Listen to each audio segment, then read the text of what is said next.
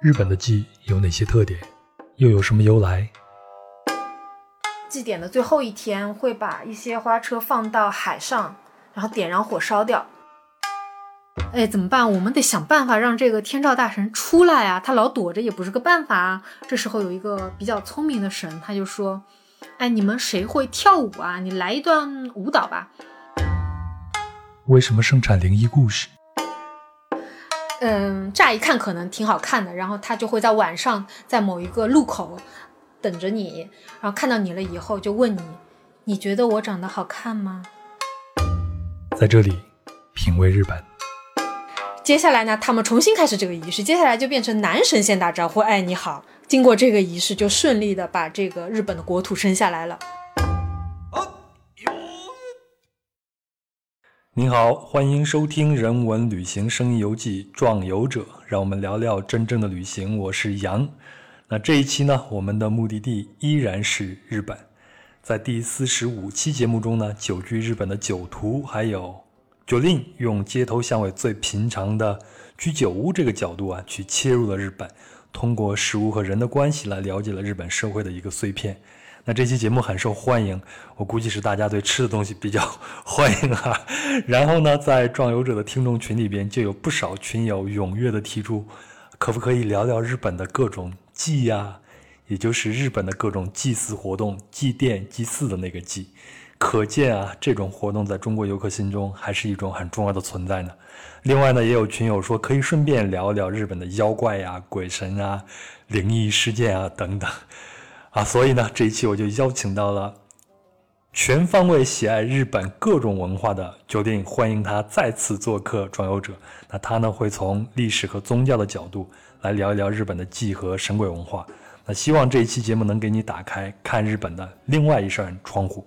好了，我先请九令给大家打个招呼。Hello，大家好，承蒙杨哥厚爱，我又来了。我是酒令，欢迎欢迎，以后多来我们这儿做客，给大家多分享一些你的旅行发现。好的好的，好，那咱就呃开始聊吧。那我们就先从祭开始聊起。那在汉语里边呢，祭就是祭祀啊、祭奠呀，总跟神灵和逝去的祖先是有关系的。在日文里边，我们该怎么从字面意思上去理解？祭这种活动呢？说到这个祭嘛，我不知道大家对日本的这种祭这种活动，日日语里面叫做马刺里嘛，对这种活动是怎么样子一个印象啊？我刚刚来日本玩的时候的印象就是非常热闹的一种娱乐活动，就是你可以看到有很多人穿着那种祭相关的衣服，然后抬着那个神轿，特别特别多的人。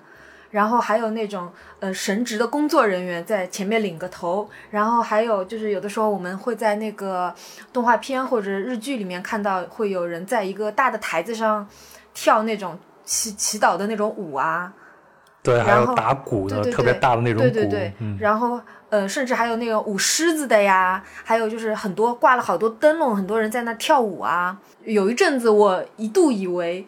就是马兹里这个“祭”这个词是指这样子的娱乐活动，但是实际上查了一下以后，发现还真的就是和汉语里一样，就是祭祀、祭奠的意思。那可以说，这个“祭”呢是一种古代流传下来的一种宗教仪式，是那种向神明许愿或者呃纪念神明、祈求呃消灾降福、五谷丰登的这么样子的一种。形呃怎么形式？而且杨哥这个时间选的也比较好，现在十日本十三号到十六号刚好是这个盂兰盆节刚过掉嘛。那盂兰盆节就是一个呃嗯要去扫墓啊，就是说这个时间段呃祖先祖先那些死去的灵魂会回回来这里，然后要去迎接这些祖先，然后要给他们一些。祭祀要放很多吃的东西供奉他们，然后到了十六号就要再把他们送走，这样子的一个一整个仪式。哦，那今年因为疫情的原因，这样一个节日就没有了吧？这样子一个节，就是通常很多日本人会在这个时间回老家，然后去扫墓嘛。然后今年这样子的。就是因为疫情，就是希望大家也不要大幅度移动回回到老家去，所以现在可能比较流行在网上做一些小小的祭奠活动吧。那所以连祭奠这样的活动都变成电子化和远程化了，是吗？对，对。嗯，那我们在日本有哪些主要的祭呢？像你刚才说，呃，最重要的这个节日就在八月份，那是不是这些祭都集中在呃夏天，还是一年四季都会有呢？嗯，可能我们印象里面夏天的祭祀活动比较多，可能是因为夏天会有一些花火大会啊，或者什么，可能在一些娱乐节目里面出现的比较多。然后再有一个是因为，嗯，一些比较有名的祭，比如说京都的纸园祭，整个七月份都是京都的纸园祭嘛，它有一千多年的历史了，比较有名的一些祭都是夏天比较多。还有那个我们知道。德岛有一个叫这个阿波阿波舞阿波舞节，那个也是在盂兰盆的季节，就是八月份举行的嘛。所以一些嗯让人印象比较深刻的季，可能是七八月份比较多，所以会有一个呃印象是好像夏天的季比较多，但其实是一年四季都有的。甚至说有的神社的话，它一年会有好几个季。呃，举个例子来说，日本的神社就有八万多个嘛。你说，要是这每个神社一年搞一次祭，那就有八万个祭了，对吧？是八月份的青森，它有一个叫做睡魔祭。哦，听起来是一个睡神的感觉。呃，但好像也不是那个意思，它是它会有很就是和我们平时看到的祭有一些不一样。我们平时看到的时候会抬一个那个神轿啊、山车啊那样子的一个形式，然后他们取代这个神轿的是一个非常非常大型的。呃，纸灯笼，然后虽然说是灯笼，但它的形状不是那种圆圆的，它是可能是一个，嗯，比如说是好几个神灵的形状，嗯哼，组成的一个像车子那么大的一个大型的灯笼，但有点像一个由灯笼和神灵组成的一个巨大的花车，对对对，是一个非常巨大的这个纸质的花车，嗯哼。嗯，然后每一年到了这个季的时候，每一年这个游行用的花车都是不一样的嘛。然后当地会有很多专门做这个纸灯笼的手工艺人，全部都是手工做的，包括上面画的彩色的那些花都是手绘上去的。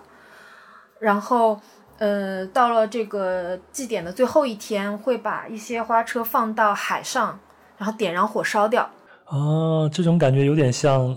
最近几年，在中国特别流行的美国的那个火人节，大家就是在沙漠里边有一个乌托邦式的一个活动，然后大家在这建一个巨大的木木 人，最后把它给烧掉。嗯，然后就是你会觉得挺可惜的，因为我去青森的时候，当地有很多人说，就是因为这个纸灯笼每一年都是要做新的出来，不一样嘛，然后又因为它的体积太大了。它是不可能每一年把这些工艺品都保存下来的。虽然它有一个睡魔记的博物馆，就是只要我们去青森市内的话，是可以进这个博物馆看上一年留存下来的那些特别好的这个灯。但是它场地有限，不可能永远放在那里，所以每一年都是会把它烧掉一部分的，感觉就比较可惜。而且那些手工艺人做这么一个东西，也是需要从设计开始一直到完成，耗耗费几个月的功夫嘛。哎，那另外一个在中国旅行者心中比较流行的一个祭就是烟花，在日本应该叫做花火，是吗？对，花火这个，嗯，应该说是祭祀活动当中的一个项目吧。嗯嗯，哦，它不是一个单独的一个祭，对对对，它只是一些祭里边的一些项目，项目，对对对。日本就是喜欢这种稍纵即逝的东西嘛。后面我会说到，从他们的历史上的那些神话里面就能看出，他们是崇尚这么一种文化的民族。我也不知道是祭还是一个节日，就会有一些精壮的男子，但是他们都穿的都很少，基本上只遮住下半体。这一个活动，我不知道你有没有印象，它是叫啥呢？但是有很多的祭会穿的比较少。刚我说那种抬神教的话，基本上的当然上身是穿嘛，下下半身的话就是只遮住，只只遮住重要，就是像个小肚兜一样那种。今年不是有一个只穿一个只穿一个小裤衩的那种他们叫裸祭，就是也会有这种活动，就是好像是为了强调自己的男子气概的一个什么祭吧。那好，我我好像还看过有一种，他们是在拔河，是吗？是这样，就是说它祭上面会有很多种不同的表现形式，可能是，可能像刚刚说的烟花，说的抬神教，或者说是嗯跳舞，或者像你。或者是像你看到的那种，为了证明自己的力量，会做一些这种拔河，或者是类似于什么运动的一些项目。所以说，很多的嗯祭里面的这些活动，一方面是从古代流传下来的，一方面是在途中，就是平民百姓为了增加这个娱乐性，加了很多这种看上去很热闹的娱乐项目进去。就是在古代的话。祭祀是一件很正经的事情，也不是说你是游客你就能在旁边看或者能参加的。但是现在，各种祭已经成为日本旅行的一个啊标志性的活动，几乎所有的旅行者去都希望自己能碰到或者见亲眼见到一次这样的祭祀的活动。对，现在就是对于百姓来说，也是一种娱乐大于这个宗教活动吧。那你会觉得，在日本年轻人的心中，这种祭它还是一件非常重要的一件事情吗？还是纯粹的娱乐性的活动呢？我觉得年轻人就觉得是娱乐性的活动吧。举个例子来说，那个抬神教，那个神教其实很重啊，我不知道是几百公斤还是什么，就是可能是六个人抬或者八个人抬那种。嗯。然后抬神教的人，据说现在是越来越少，就是年轻人他都不会去干这个事情嘛。更多的把这个看作是一个娱乐活动，不是去参加，不是去参与到其中，而是就是在旁边看看热闹啊，或者是因为祭祀活动会有很多的屋台，可以买很多好吃的东西啊，或者我穿一个和服约个会啊，看看花火啊，这样子一个感觉。你说这个，我想起来，在我老家啊，原来最热闹的是每年的正月十六。我记得在我小时候呢，就是。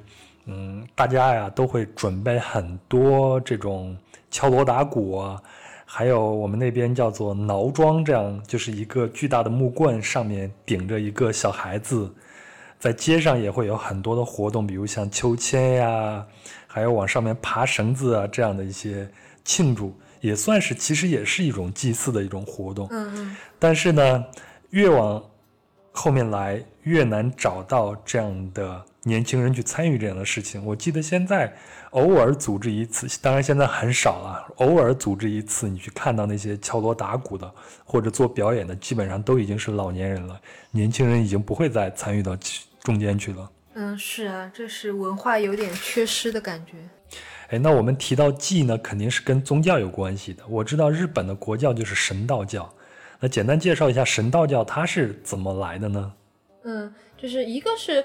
就是其实日本现在的宪法里面是提倡宗教自由的，所以他们其实现在来说是不存在国教的。但是从它整个历史流程来说，还是这个神道教是他们最大的一个宗教嘛。它作为一个多神教，日本号称是有八百万神嘛，当然这个八百万是一个虚化的。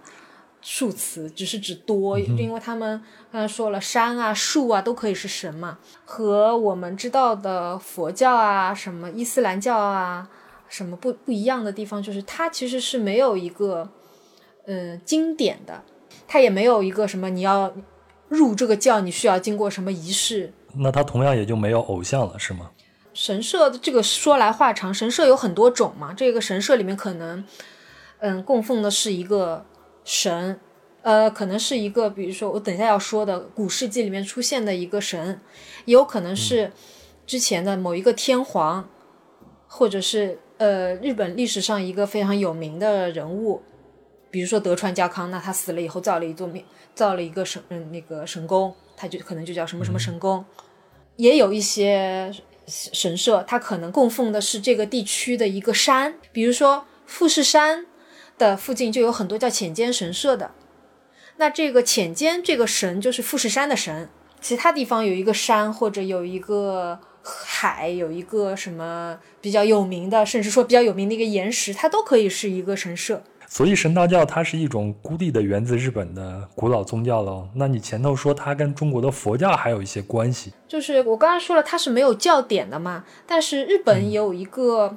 非常老的，可以称为是历史书的一个叫《古世纪》，古就是古代的古事，就是故事的事。然后这个呢是他们的一个天皇，四十好像是天武天皇第四十代天皇，就是找人写的一个古世纪，介绍的是日本的由来。但他呃，这个古世纪呢是面向日本国内的，就比比较像神话。这所以说这整个的书也解释了这个。整个神道教的由来，因为它里面出现的一些非常重要的神，也都是现在日本那些大的神社所供奉的那些比较重要的神，像那个太阳神啊这些的。就是对当时的日本来说，日本发展的比较晚嘛，对当时日本来说，中国是先进国家，所以他就是比较愿意学习先进国家流传过来的一些文化，所以他可能会受一些潜移默化的影响。特别是天皇这个称呼，据说就是。从中国流传过去的，而且他编这个古世纪的时候，中国差不多已经是已经是唐朝了吧。所以说，神道教虽然说和中国不能说关系很大，但是应该还是受了一定的影响的。毕竟日本的这些文字啊什么都是从中国流传过去的嘛。啊，那你说到天皇呢，我就转述一下我看来的一本书里边的这个内容啊。这本书我已经在。我们的节目里边多次给大家推荐过、提到过这本书，叫做《别跟我说你懂日本》，但是千万别被这个咋咋呼呼的书名给骗了啊！其实这个书里边记载的是一个个日本的社会现象的一个解读。那作者王东呢，我们以前算是同一家报社的一个同事啊。那他在日本生活多年，书很有意思，建议对日本感兴趣的朋友可以买过来看一看。那他在一篇叫做《正与教》里边就写到。英国人类学家弗雷泽在名著《金枝》中指出，人类社会的早期，巫师呢作为人与神之间的中介，具有非同一般的崇高地位。随着国家的形成，一些巫师进而掌握了政治权力，成为了行政上的王兼宗教上的祭司。宗教祭司身份预示了王权的神授性，而王权呢，则从行政上强化了祭司的排他性。这就是政教合一性政体的由来。那在我们东亚的华夏文明里边，这种现象大概一直持续到西周。那到了周王，除了身为诸侯之上的天子，也担任着大祭司的角色。但是到了战国以后，我们的中原地域的政权就发生了很大的变化。最根本的就是王权与教权的分离，并且由于地理环境啊、周边族群等条件的影响，走向了王权独大的大一统国家。那另外一方面呢？周大概是在周时期的大陆移民，很可能就是将当时的社会结构带入了日本，因此就逐渐形成了日本独特的政教混合体系。那有一本书就是《三国志·魏书》里边有一篇叫做《东夷传》，里边就记载了日本早期的部落政权是姐妹是鬼神，兄弟掌政务。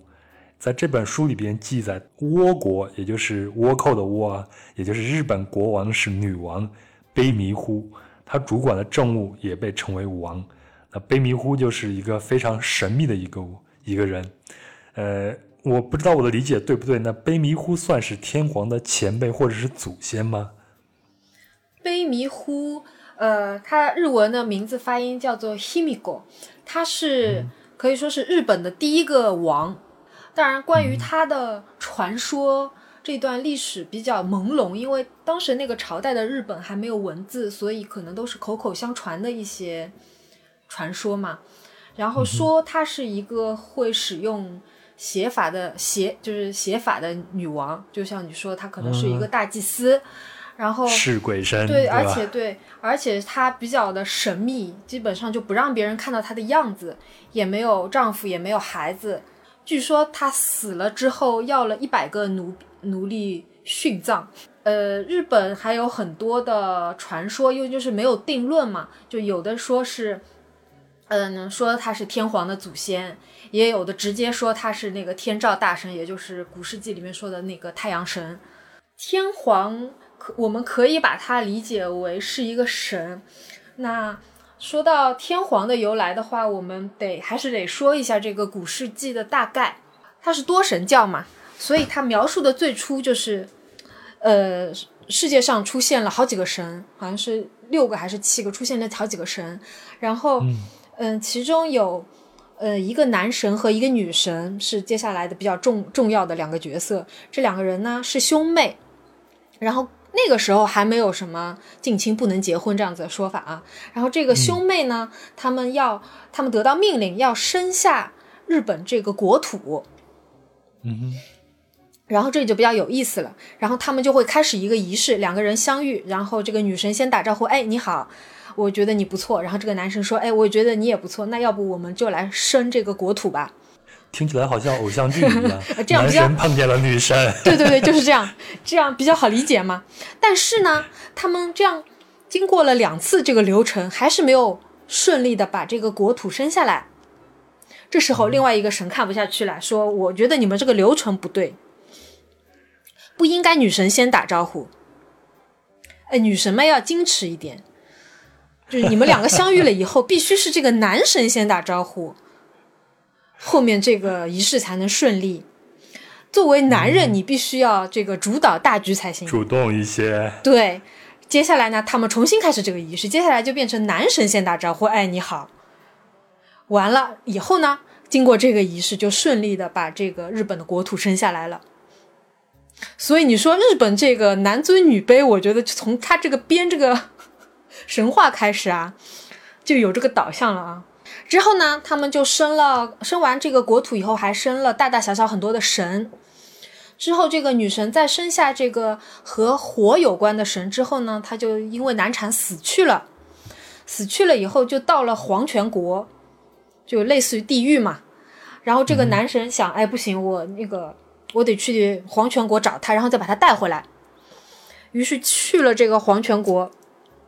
了以后呢，这个，呃，他就跟这个女生说：“你能不能？那要不他说我去和，要不我去和这个黄泉国的主人商量，能不能把你复活回来？”那这个女生说：“嗯，要不这样吧，我去和这个黄泉国的主人商量，看看能不能把我复活。但是你要答应我，在这个过程中你不要看我。大家都知道这样子的故事的流程，一般他最后都是忍不住要去看一下。然后他看了以后就发现，哎呀。”我老婆到了这个黄泉国，怎么变得这么面目狰狞，这么可怕的啦？然后这个女神就很生气，让你不要看，你非要看，然后就派了很多这个，就翻脸了，就派了很多地狱，呃，那个黄泉国的人去追追杀他，追赶他。然后这个男神就逃啊逃，途中还拿了一些，呃，拿了桃子啊什么去扔这个黄泉国来的追兵。就击退了这些追兵以后，才好不容易逃到这个地面上。所以，呃，在日本也是流传这个桃子啊，就桃或者是那个桃子的树枝都是有辟邪的效果。这个男神逃到地上来了以后呢，他就想，我得净身，就是感觉在这个黄泉国啊太不吉利了，晦气，我得洗一下。然后他就去跳到这个河里面去，嗯，那个把自己清洗干净了。然后清洗的时候就洗出来好多大大小小的神，然后洗出来大大小小的神里面有非常重要的三个叫三柜子三个神，其中一个就是天照大神是太阳神，还有一个是月亮神，还有一个是，呃，还有一个也是比较重要人物，我们叫荒神，荒就是那个荒野的荒，这个神就是是一个脾气不太好的、比较调皮的、比较顽皮的一个男神。天照大神是太阳神，是女神，然后这个月亮神是一个比较安静的神，后面都不会出现了。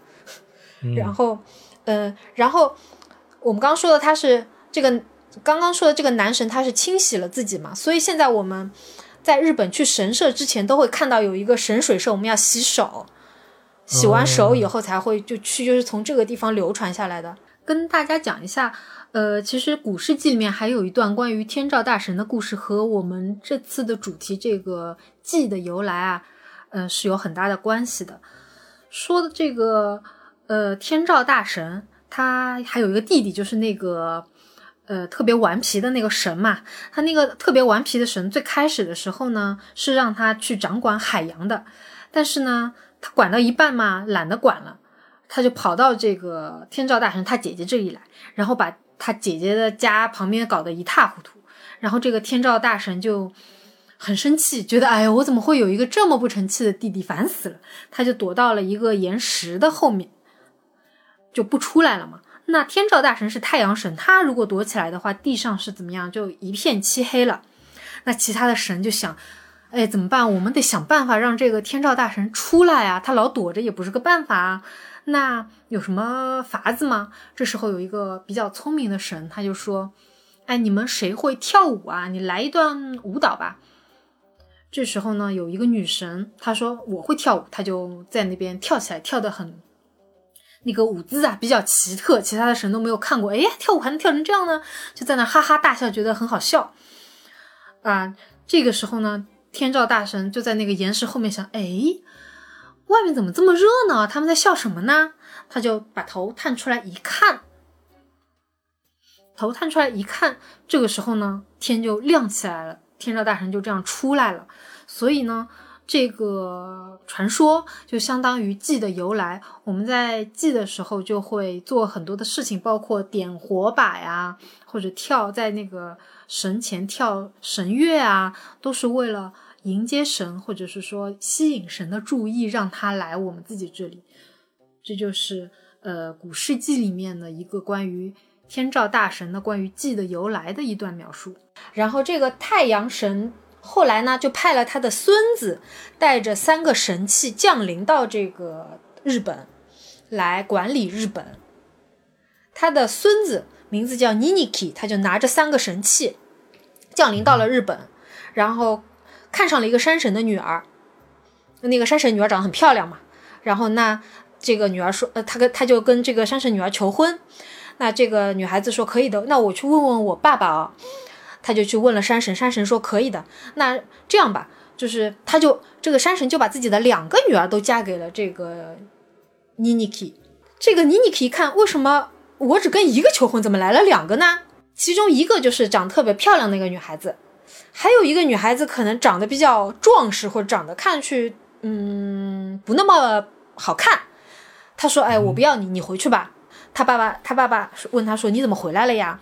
他说：“我。”把你们两个都嫁给妮妮可是有讲究的。那个长得比较漂亮的女孩子的寓意是，嗯，就是短暂的繁华。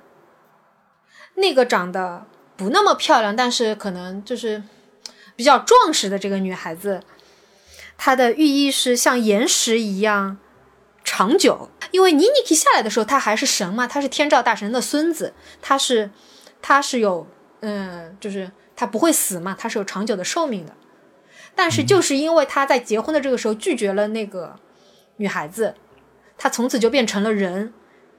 也就是说，呃呃，不管他的国家有多繁华，他的生命都是有限的。虽然他是神的子孙，但他还是变成了人，他的生命从此以后就会有限。而且他是在知道这个两个女孩子的呃寓意的情况下，还是拒绝了那个长得不好看的女孩子。所以说，在他们在日本的这种文化里面。他还是喜欢那些美丽的但是短暂的东西。原来是这样啊，解决了我心中好多的疑问啊。然后，然后这个妮妮 k 呢，他的子孙就是后来的天皇了。所以，呃，你可以说天皇是神，但他同时也是人。那九令刚才讲了从古世纪里边讲的这些神话啊，包括后面说天皇的这个由来，我觉得我们去了解日本这个国家。或者说去了解日本这个邻居是非常有必要的。呃，另外一个我们也提到了天皇。那天皇呢？据我自己的粗浅的一些了解啊，那他在日本呢，很多时候是由操控军政权力的幕府来主导日本的走向的。但是他们还会保留着天皇这块招牌。但是呢，正是因为我们对之前对日本的不了解啊，一直到。中国各朝代在和日本官方打交道时，是对日本的这种独特的体制，他是不了解的。即便是到了清朝呢，也也是很少有人注意到这个问题。但是这个事情到了明治维新的时候，才大概出现了一些变化。尽管天皇在一定程度上仍旧受到这些幕府啊、元老集团的操控，但是神道教基本上成了事实上的一个啊国教了，天皇也被神化了。那个时候的日本更近乎于一个政教合一型的一个国家，所以呢，到现在我们在，特别是在日本发动的那个侵略战争的时候，我们就会看到那些日本鬼子，他们就会喊着为天皇而战，其实这就是为他们的神灵而战。最后他们死了以后，也是要进到一个神社里边。呃，另外一个我我看到一个资料是说，到了二战结束以后，日本政府宣布政教分离了，然后当时的裕仁天皇就发布了一个诏书，宣布自己是人不是神，废除了国家的神道教。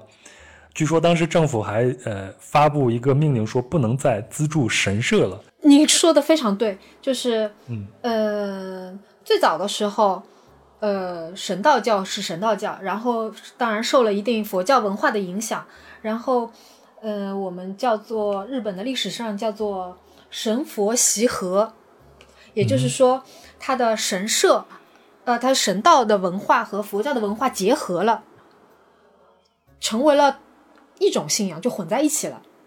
呃，我们对于现在的日本人来说，神社是神社，寺庙是寺庙，但是在嗯这两神种完全是不一样的，是吗？是两种宗教，但是在神神佛习合了以后呢，还出现了一种叫做神宫寺的东西，就是它既是神社又是寺庙，就是神社里面会造一个佛像，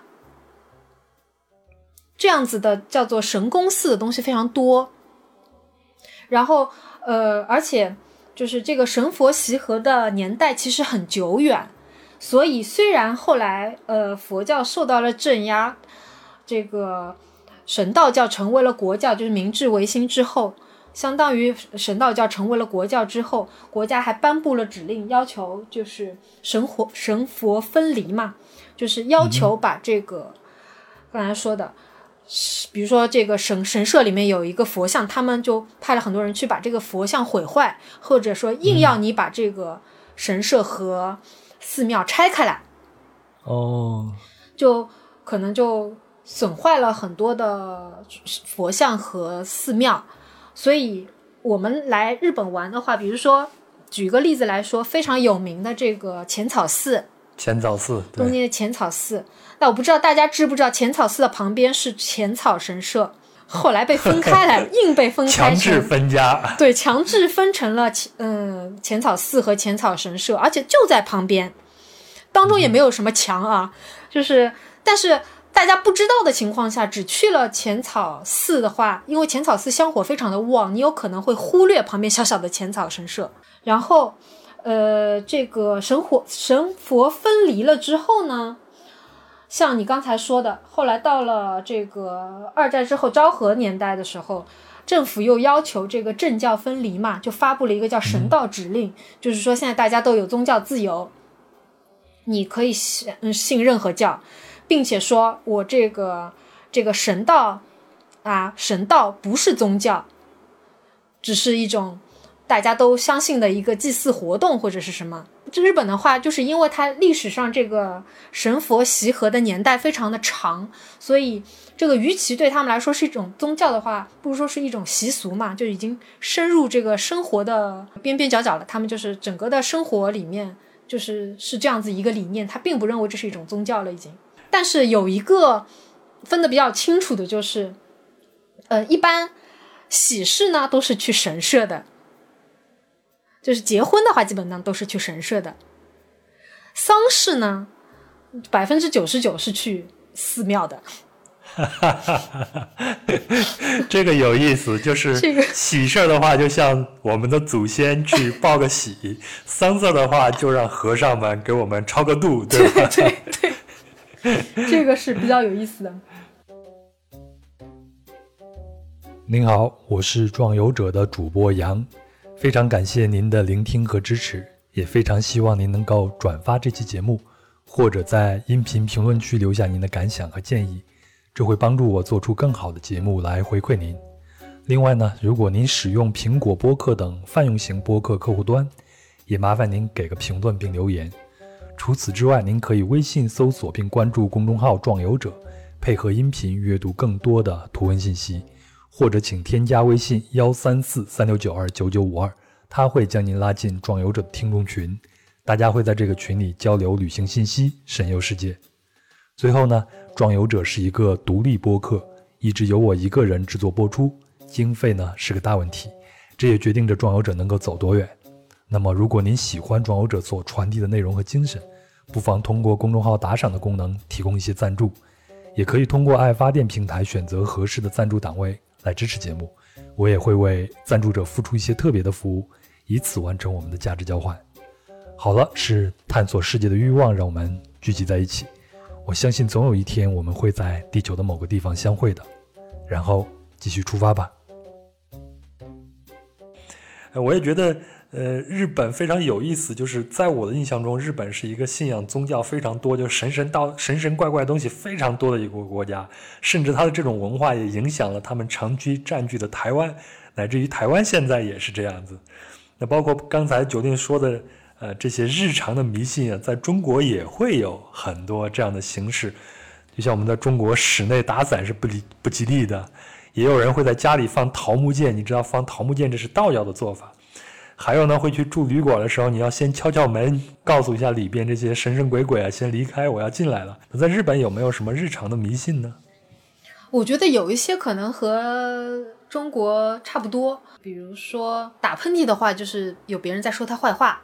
嗯，泡茶的时候，如果那个茶杆子在那个水水里竖起来的话，就是接下去会有好运。看到猫洗脸的话，就会下雨。哦，是吗？猫洗脸是会要下雨啊？嗯，杨哥一听来劲了，我来观察一下。是啊，我现在就已经看上我的猫了，正在吃饭。嗯，还有，还有，比如说，就是我们去寺庙或者神社的时候，不能踩它那个。这个这个叫什么门槛？门槛是吗？哦，这个在在中国的佛教寺庙里边也是这样子的。嗯，因为有一种说法说那个门槛是神仙的肩膀，所以你不能踩在神仙的肩膀上，嗯，只能跨过去。嗯，就像因为去如果是去神社或者寺庙拜的话，就是有可能会有很多的小小的礼节啊，比如说不能从正当中走，因为正当中是神走的地方，我们只能靠着左边走。好，那接下来聊点儿。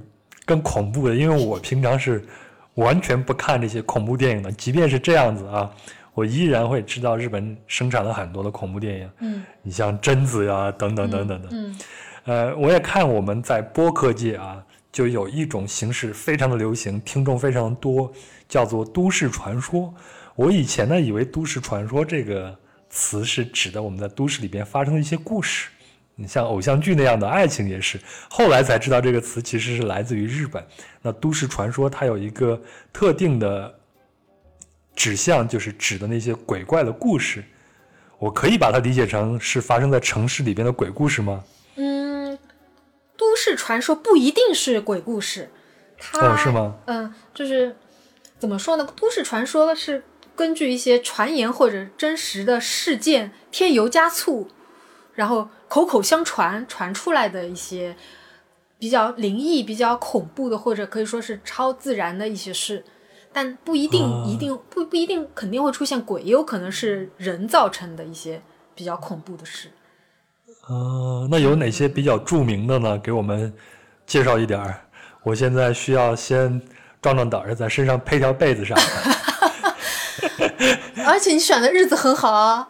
这个盂兰盆节刚刚过去哦，哎呀，我觉得我房间是不是空调开太太大了，有点冷哦。你也需要配条被子。嗯，我没事，我最喜欢恐怖故事，很多日本的很多鬼片电影啊，都恐怖电影啊，都是根据都市传说来的。就是之前看过一个，就比如说是什么一个人的捉迷藏，嗯，说就是说你要拿一个娃娃。把他身体里面塞进米还是什么，再把它缝起来，然后和这个娃娃玩捉迷藏，要晚上几点，嘴嘴里含口水还不是怎么样，要说一些什么咒语，然后然后让这个娃娃来找你嘛，呃就是这样。我现在头皮都是发麻的，这不是笔仙吗？就是让你，当然在日本的很多这个网上这个 BBS 里面也经常会有人说，哎呀，我玩了一个这个游戏，后来怎么怎么怎么样了。当然，我是不敢玩这个玩这种东西啊。虽然小的时候好像是玩过笔仙一类的东西。哎，你玩笔仙的时候有没有就是笔仙显灵了吗？就是就是拿一个硬币嘛，然后就是真的那个硬币会移动，就是指头上会写了一些字母啊，什么 yes no 啊这些嘛。问了没几个问题，而且小的时候并没有觉得吓人。而且他回答的也都是对的，后来都是实现了的事情。那你跟我说那个咧嘴女啊、花子呀，他们是怎么回事呢？裂裂口女的话，就是比较简单，就是有一个穿着风衣的一个女子，长头发，戴个口罩。嗯，乍一看可能挺好看的，然后她就会在晚上在某一个路口等着你，然后看到你了以后就问你：“你觉得我长得好看吗？”你刚才说这句话特别瘆人，你知道吗？我故意的呢，我故意的呢。然 后他就会问你：“你觉得我长得好看吗？”你要是回答不好看，他就会生气，他他就会生气，吓你或者吃掉你或怎么你。你要是回答我觉得你好看啊，他就会把口罩拿下，然后他是裂口女嘛，她就是那个一边的嘴一直裂到这个耳朵这边。啊，就是比较狰狞的一个形象，他就会问你：“这样你还觉得我好看吗？”那那这个时候你应该怎么回答呢？但是但是这种传说的话，你无论怎么回答，他最后肯定还是会怎么你啊？是啊，这就是一个送命题啊，就像你女朋友问你我好不好看一样。对，这就是一个送命题，不管你怎么回答，最后都是得送命。花子我不知道算不算是都市传说哦，有一个我印象比较深，它叫做如月车站，它是一个比较典型的没有什么鬼出现的一个都市传说。说以前在日本一个很有名的这个网上的 BBS 上有一个人发稿，他说他乘了一个电车，晚上半夜开到下一站只要两三分钟嘛，但是呢开了二十几分钟他都没停，然后车上人很少，剩下的。嗯，三四个其他乘客都睡着了。你知道电车开二十几分钟会离很远很远的嘛？然后他就下了，他就有点纳闷，但他还是下了车想看看到底什么情况。他下去以后一看呢，这个车站写着如月车站，然后他就实时的在这个网上的 BBS 写，我就是我到了这么一个车站嘛。当时还是零四年还是什么，那时候网络还不像现在这么发达嘛。然后很就是很多网友就帮他查说，日本并没有这么一个车叫如月车站这么一个车站，而且他下去了以后，这个车站也没有看到列车员，也没有看到什么人。然后看旁边也不是城市，好像是山还是什么的，很纳闷，想我我应该怎么办？前面那辆车可能也开走了，还是怎么样？他就一直在求助网友，问大家我应该怎么办？我是。报警还是怎么样？他说途中他还他爸爸还打电话给他，他还跟他爸爸说了这个情况。然后他爸说要不你就要不报个警。然后他还打电话报警了，但是警察认为他是在撒谎，就是假警报假警，就不相信他，因为没有这个车站嘛。途中还遇到一个什么只有只有一条腿的一个老头，途那这个老头途中又突然消失不见了。然后好不容易他就可能是走到这个车站外面了嘛。外面就是这种感觉是山路，然后他就遇到了一个人，这个人就跟他说：“嗯，开车只要开个几分钟就能开到最附近的那个有酒店的地方，我我可以把你放到那里。”然后他就很纠结，因为到底是要不要乘这个人的车，不知道这个人是不是好人。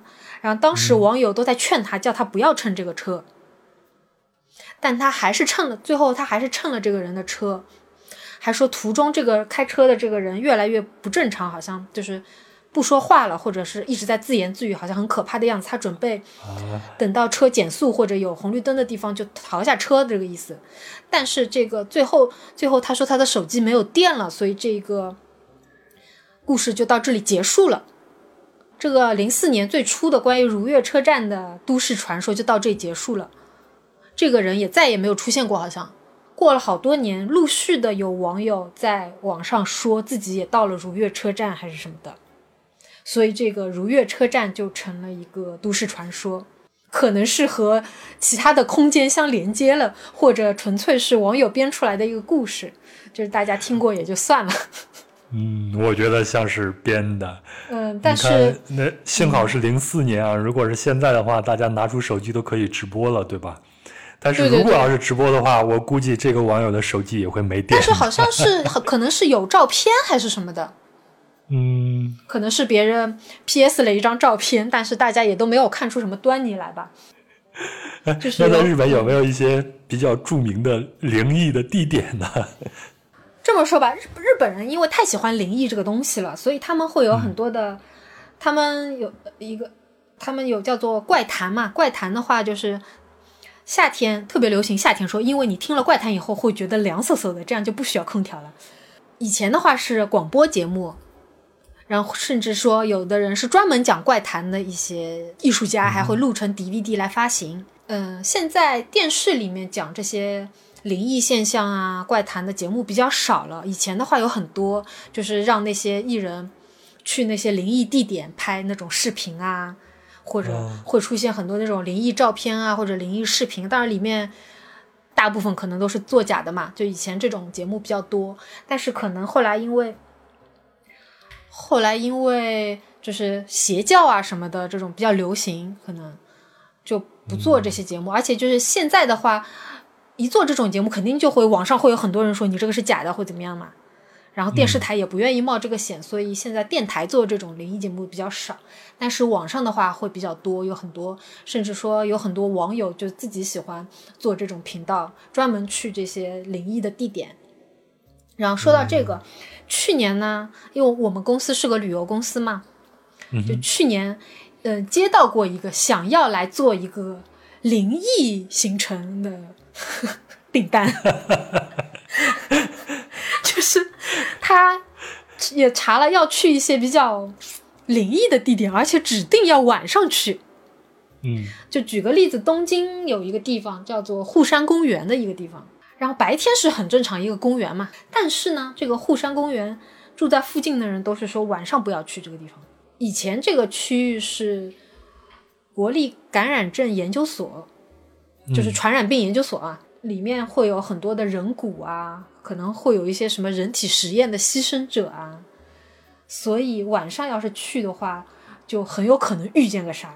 然后当时的这个行程要求导游晚上领着大家去这个地方，差点没把我给吓坏了。我想要是这样的话，我可不要，我可不要半夜领着去，万一万一吓坏了怎么办啊？既然人家都指定了这条线路，一定是做好准备，而且一定是这种灵异故事、都市传说的爱好者喽。但是我觉得很多喜欢恐怖事件的爱好者，不见得胆子就大。嗯，就好像很多拍恐怖电影电影的导演胆子其实都特别小，所以他们才能拍出那个范儿来，你明白吗？要是他胆子特别大，他可能就拍不出那种，拍拍不出那种哎呀好怕呀好怕呀的那种画面感来。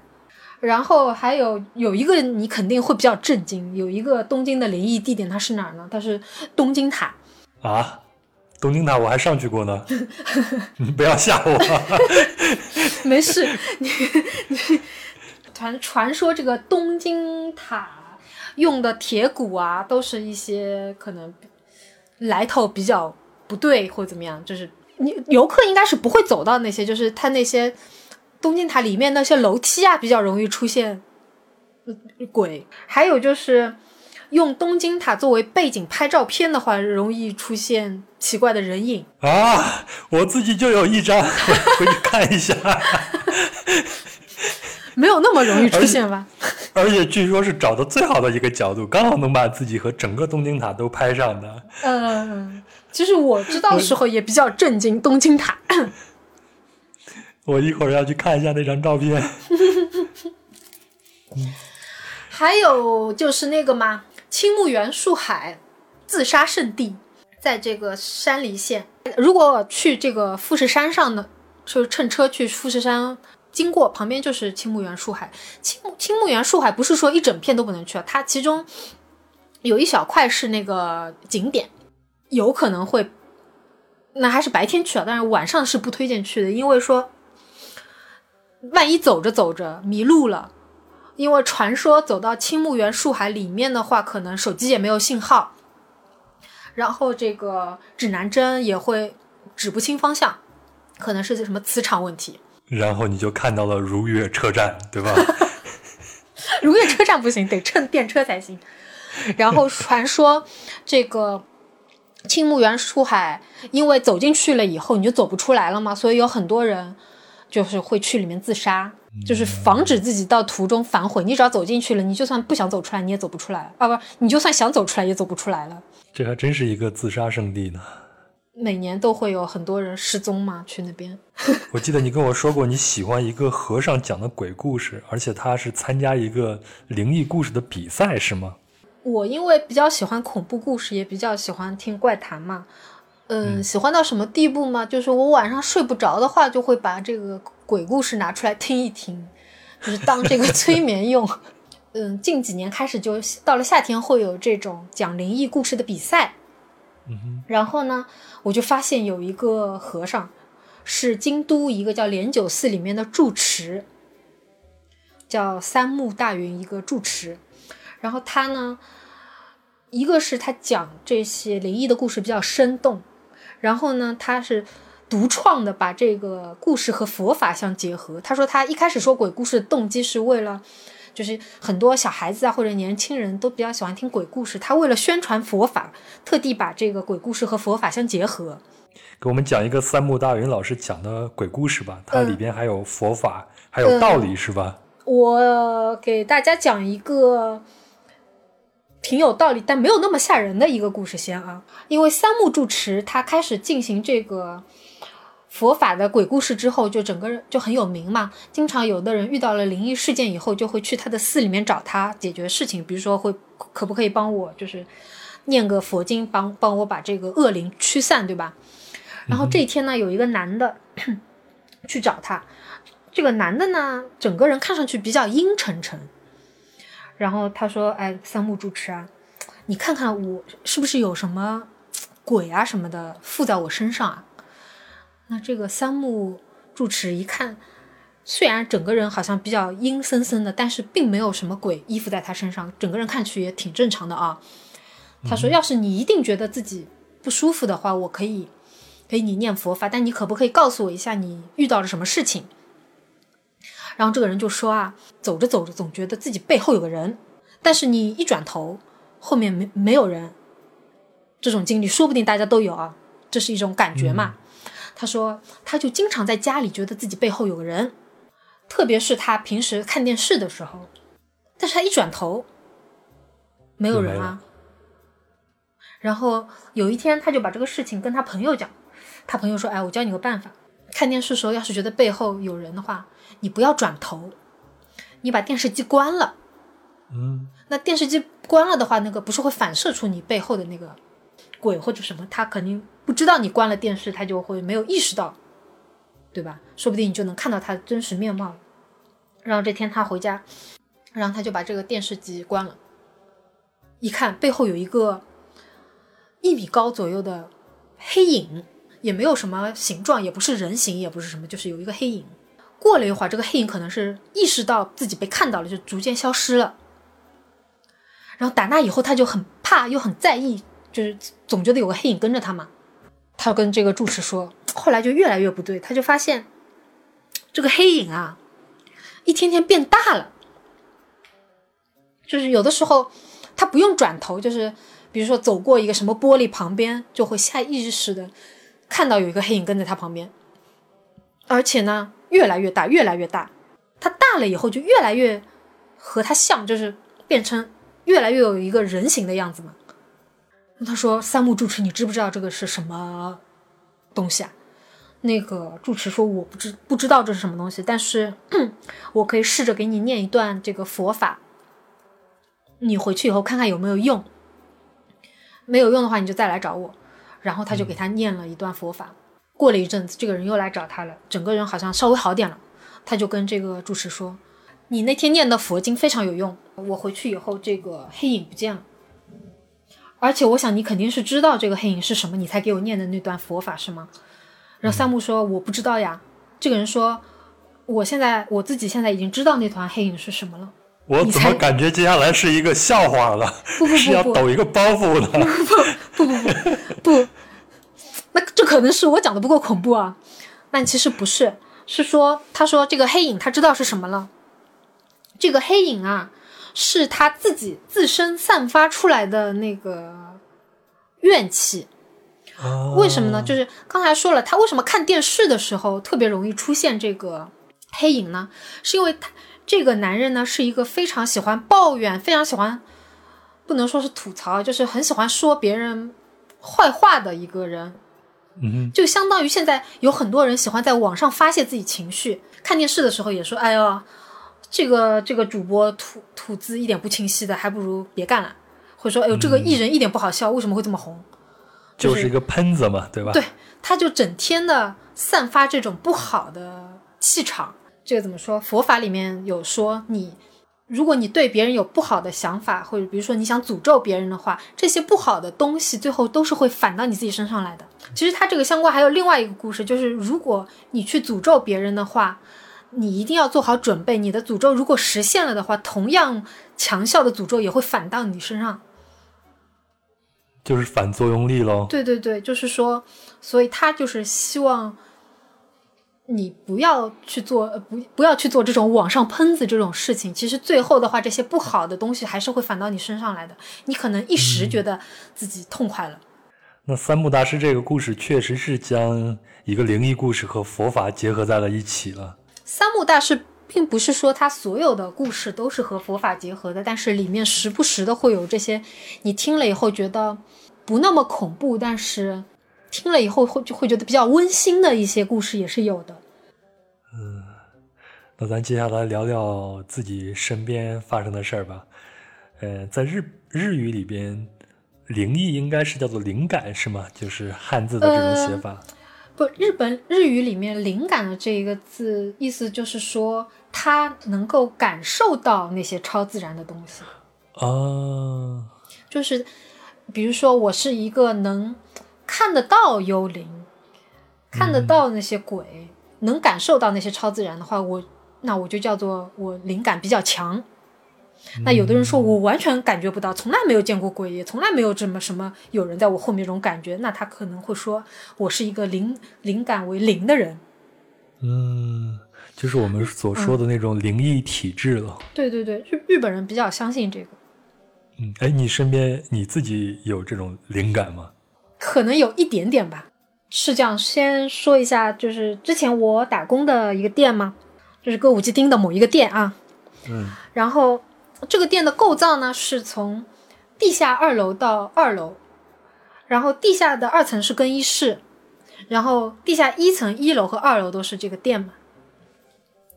然后这个这整个楼呢，都是稍微有点灵异的感觉。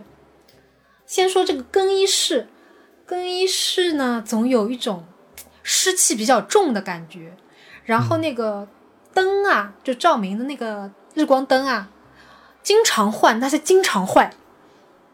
就正常来说，这个日光灯的寿命应该挺长的吧？它就时不时，它就一直像，就像那个恐怖片里面，它是一直一闪一闪。就是打工的大家就经常抱怨说这个灯不好吗？但是它还真的经常换灯泡，它就马上就会坏，马上就变一闪一闪。然后这整个楼呢，我上班的地方是在地下一层，地下一层是有六个包厢。然后地呃地下一层的这六个包厢呢，因为打工的时候很热闹，有很多的客人，当然是没有什么问题的。嗯、有的有的打工的人他会打午餐加上晚餐，那他下午的时候店会休息两三个小时，他就会在这个包厢里面睡一会儿或者休息一会儿。前辈跟我说，他说你不要去睡，呃，我们假设这个包厢是 A B C D E F 啊，他说你不要去睡这个 B 这个包厢和 D 这个包厢。嗯哼，我说为什么？他说这个店里面口口相传的就是这两个包厢闹鬼，但是呢，我确实隐约，因为我一直在地下一层打工嘛，嗯，就是我确实觉得这两个包厢呢有点阴森森的。然后我前辈说有一次他就是睡在这个房间，然后就感觉到有人拍他叫他叫他起来，他就惊醒了。然后发现没有人，但他确实觉得有人拍他。有一次来了一个副店长，灵感比较强的人，强的人，他刚刚来啊，他还没有听说过这个，他就跟我说，他说，他说我觉得好像这个有有两个包厢不太对嘛。我说那你觉得是哪两个包厢啊？然后他马上就说出，他说是 B 这个包厢和 D 这个包厢。然后地下啊不是地上二层发生过什么故事呢？说有打工的姐姐呢，在走廊上看到了好几次一个不存在的客人。她第一次呢遇到的时候就觉得纳闷，因为好像没有哪个包厢里有这么一个是个老头，没有哪个包厢里有这个人。嗯，然后他一度以为是就是楼上还有包厢，他觉得是不是走错了？但其实二楼和三楼是不通的，然后二楼和一楼是同一家店嘛，一般来说是能看得到有哪些客人的。然后他觉得这个客人好像今天没有这个客人，包厢里哪个包厢也没这个人。过了一会儿，他又遇到这个，一天里面遇到了三次，都是在走廊遇到的。嗯，感觉他走的方向嘛，也不是去厕所，也不是去哪里，他就觉得有点怕，他也不敢叫住这个人，也不敢仔细看这个人。就是我们这家店的这个楼的旁边呢，是个停车场。停车场你觉得没有什么，对吧？对但是他在停车场之前是一个楼，为什么他从楼变成停车场了呢？因为是这个楼发生火灾了以后烧毁了。啊，所以这场火灾里边也烧死了不少人，是吧？，对，现在就变成停车场，现在也还是停车场。嗯，阴魂不散。还有一个，之前我去过，有一次我和我朋友去过德岛的一个山里面嘛。嗯德岛是日本一个就是怎么说自然文化保存的比较好的一个地方。然后我去的时候是冬天，然后它那个地区呢，旅游的旺季是夏天，然后冬天的人非常非常少，少到说那个地区出租车都只有一辆。嗯然后，呃，那个景点正好我去的那个景点旁边还有一个妖怪博物馆，说那里的妖怪文化比较发达。嗯然后在这个妖怪博物馆旁边有一个叫妖怪村的地方，他们夏天可能会有一个什么妖怪什么祭祀的那种节日，然后冬天的话没有节日。那个妖怪村里看上去就是没有感觉是有房子但没有人住那种感觉。嗯然后它这整个区域会有很多妖怪的一些石像啊、一些雕塑啊放在那里，一看就是就是夏天用来搞活动的时候留下来的东西。嗯然后，呃，我就当时那个酒店的人比较好，他把我们送到这里。他说：“他说你们要是想去妖怪村玩的话，呃，结束了给我打电话，我再来接你们。”然后当时呢，我和我朋友就有点怕怕的，就问了一句：“我说这个妖怪村看上去怎么这么没人气的啦？我说里面有人住吗？”然后酒店的人就回答我一句：“他说人人也有住在里面。”他这就是他他说野的话，意思就是除了人以外，还有别的东西住在里面 的意思，可能是故意吓我啊。然后呢，然后呢，我就和我朋友去了，但是一路上真的一个人也没遇到。然后旁边的房子里面也是一看就没有人住的，可能就是他不是旅游旺季的话，就是没有生意，很多人就不住在那儿了。然后整个有的房子一看就是半年没人住，结着蜘蛛网或者什么的。然后我们就一路一边看一边在拍那些各种妖怪的那个石像啊什么的。嗯然后走到一半，走到一半，虽然看地图里面还有，但是那个路因为实在有点太瘆人了，一路上连个人也没有，连个车也没有，就是感觉再走进去，感再走再走要走到深山里面，万一真的碰上什么没有鬼，有个野生动物也有蛮吓人的嘛。嗯然后我朋友说，要不我们就回去吧。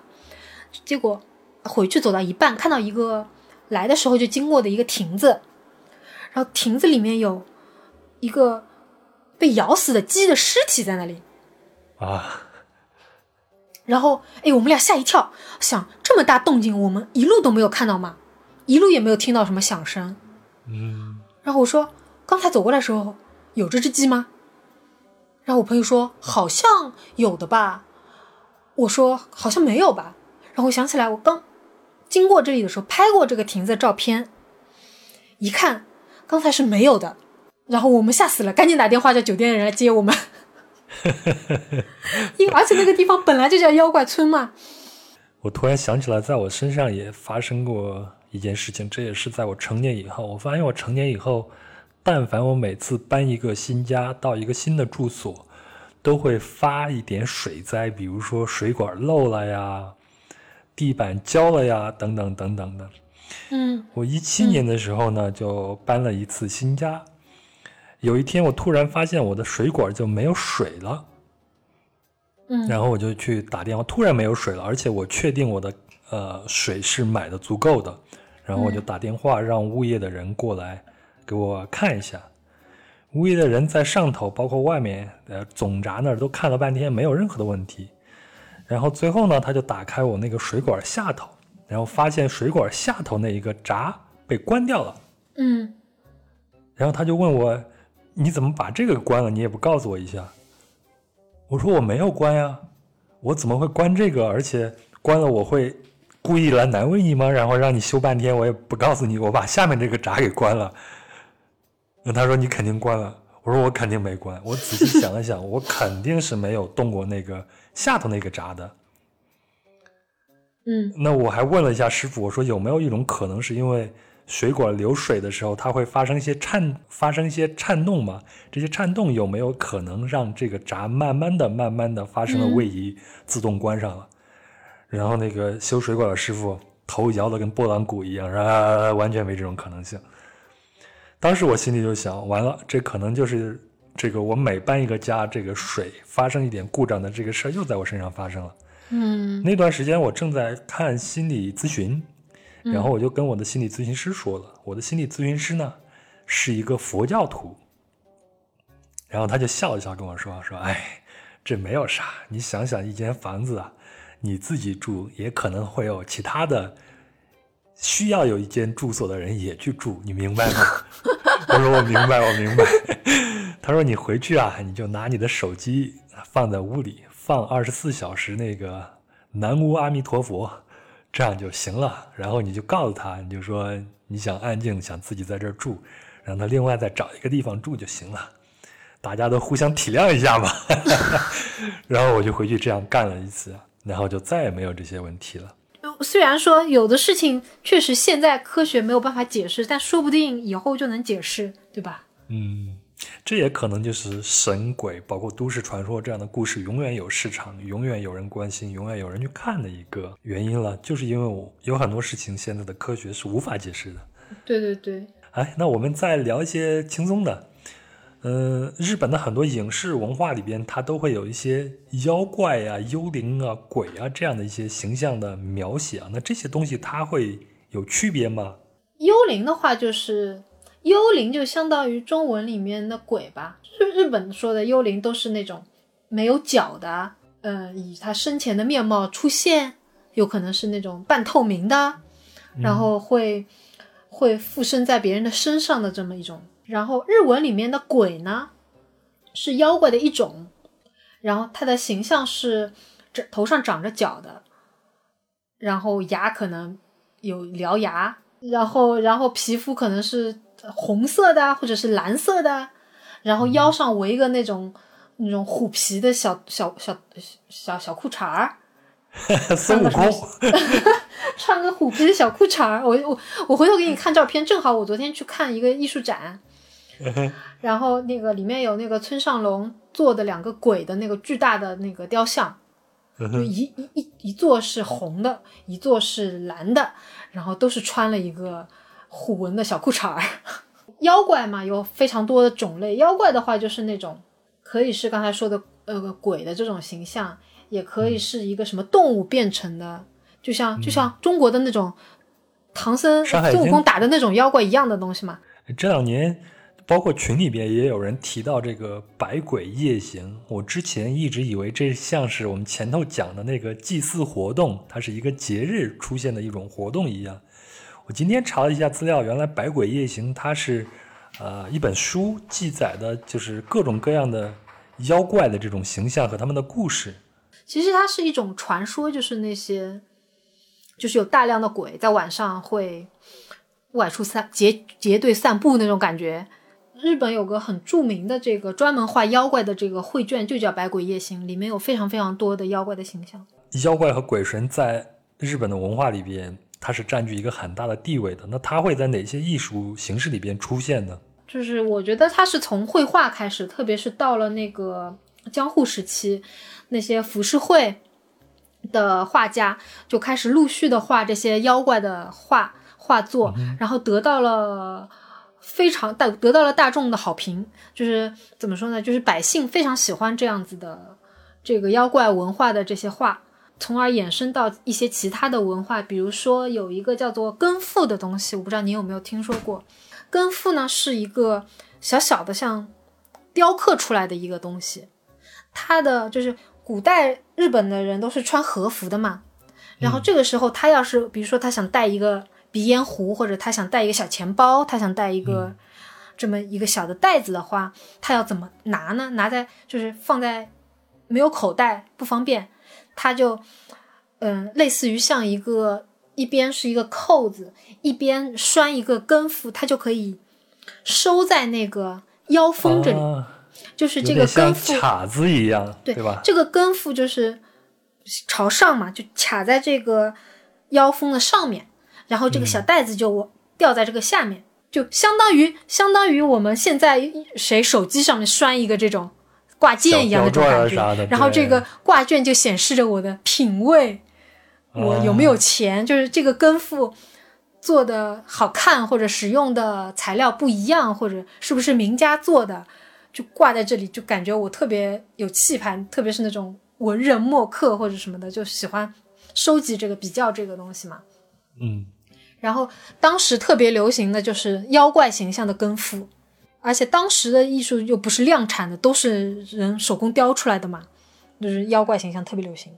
这个和服的腰封啊，或者是布料上面做一个这种妖怪的形象。如果有机会去看那些妖怪的画卷，你就会发现，其实从那个时代开始的妖怪，很多长得就挺挺可爱的，就就 就算他是坏的妖怪，长得也挺萌的，就是那个看看上去有点呆呆的。是，哎，这个我们就得聊一下日本的这种萌文化了。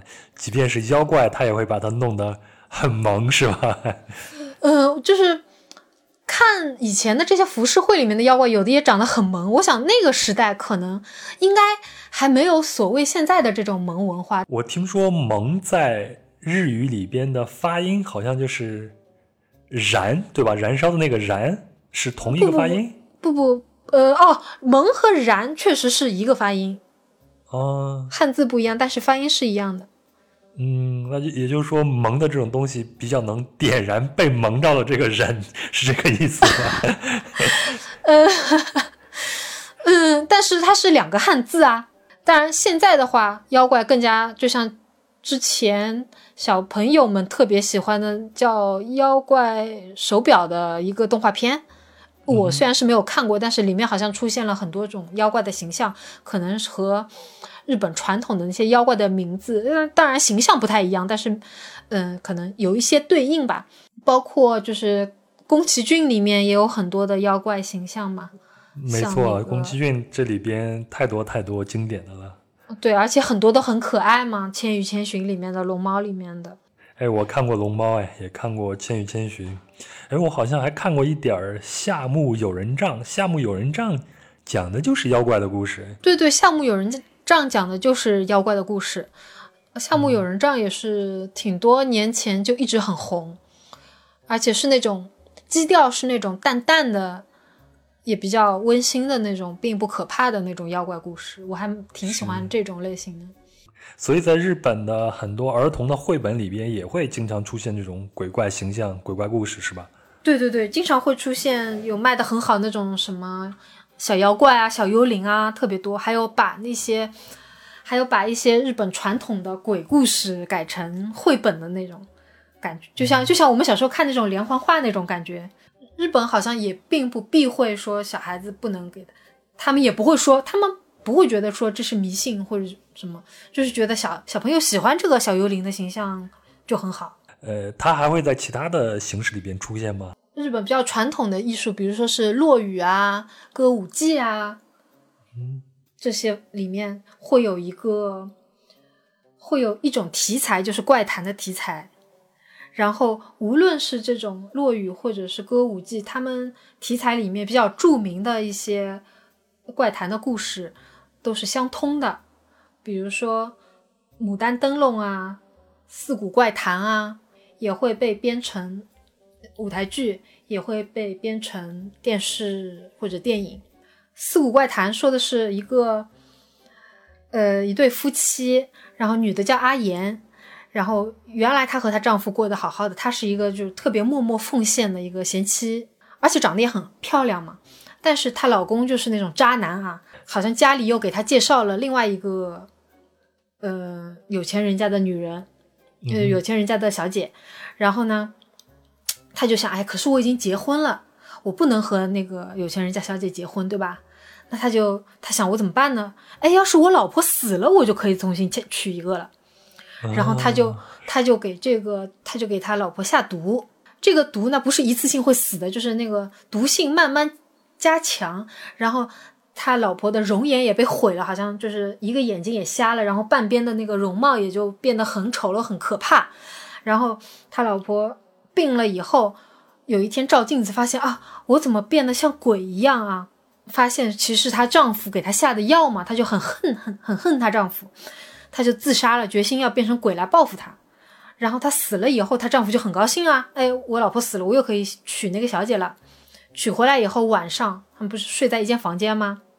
这个时候，他一转头发现，哎呀，睡在我旁边的这个是已经变成鬼了的那个阿岩，然后长面目也很狰狞。这个男的就发疯了，就把这个娶新娶过来的小姐，他看成把她看成阿岩的样子，就把她杀了，又自杀，最后死了，是非常有名的那个四谷怪谈。这个故事在日本有非常多的就是表现形式。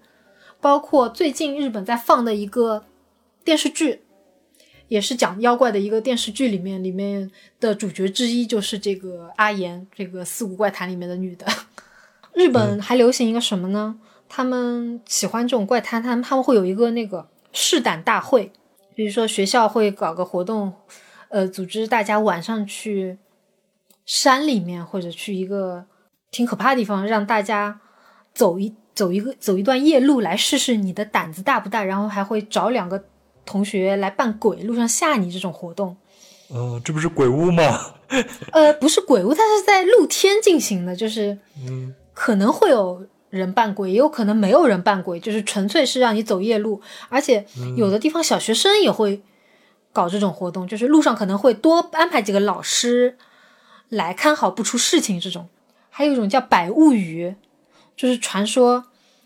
传说大家点一百根蜡烛，然后几几个人或几十个人在一起讲讲鬼故事，然后讲完一个故事吹一个蜡烛，讲完一百个故事，一百个蜡烛全都吹灭的时候，会有灵异现象发生。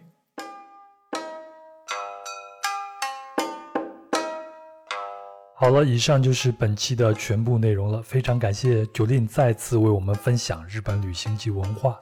接下来呢，我们还会找到合适的切入口，就日本的其他方面进行分享，敬请关注。最后呢，如果您认同壮游者的理念，也喜欢我们讲述的故事，可以通过公众号“壮游者”给我打赏，让我多吃一碗牛肉面呗，也有劲头继续制作节目了。当然，一定要关注公众号“壮游者”，并找到相关文章，配合本期的音频观看更多的图文信息，效果最佳。另外，您也可以通过最简单的方法来支持装游者，就是把您喜欢的节目转发出去，让更多的人知道装游者的存在。也欢迎您在节目下方的评论区和我留言，我会一一回复的。如果您使用苹果播客客户端，请给装游者打个五星并留下评论。那装游者也有自己的听众群，请添加微信幺三四三六九二九九五二，他会将您拉进去。那在这里呢，有一群有意思的人谈天说地，神游世界。好了，祝您一切顺利，我们下期见。